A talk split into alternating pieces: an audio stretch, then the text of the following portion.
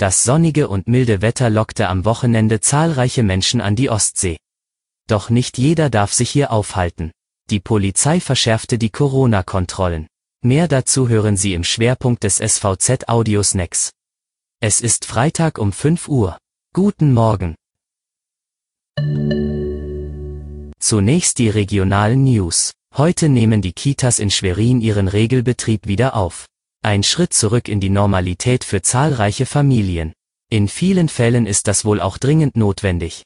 Noch lasse sich der Druck, der mancherorts durch die Corona-Ausnahmesituation entstanden sei, zwar nicht an Zahlen festmachen, sagt Sozialdezernent Andreas Ruhl.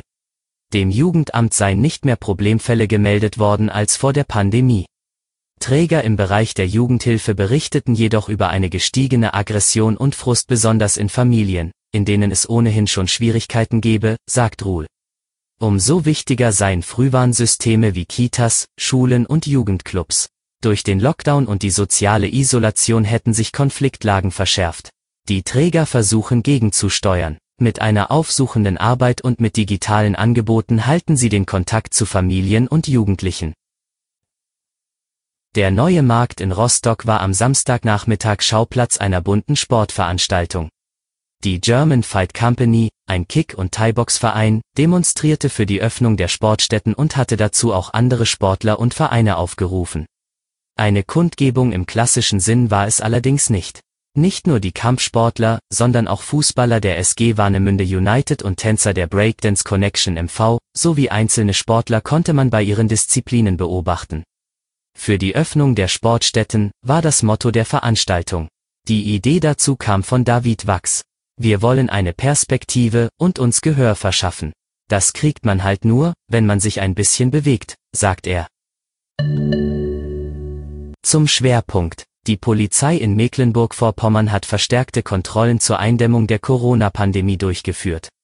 Am Samstag standen dabei wegen des warmen und sonnigen Wetters insbesondere tagestouristische Ausflüge im Fokus. Ins Ostseebad Boltenhagen seien wegen des schönen Wetters viele Menschen gekommen, teilte die Polizei gestern mit. Da auch viele Fahrzeuge aus benachbarten Bundesländern darunter waren, richtete die Polizei mehrere Kontrollstellen ein. Insgesamt habe man 352 Wagen kontrolliert und dabei 59 Ordnungswidrigkeiten geahndet.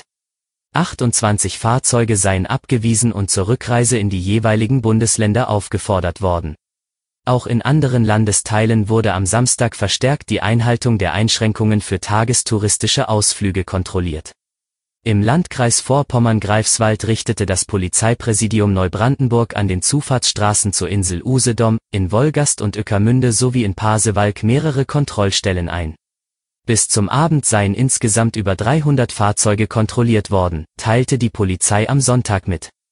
Um die 50 von ihnen seien zurückgewiesen worden, da sie keine konkreten Gründe zur Einreise in den Landkreis Vorpommern-Greifswald vorlegen konnten. Das war Ihr Audiosnack.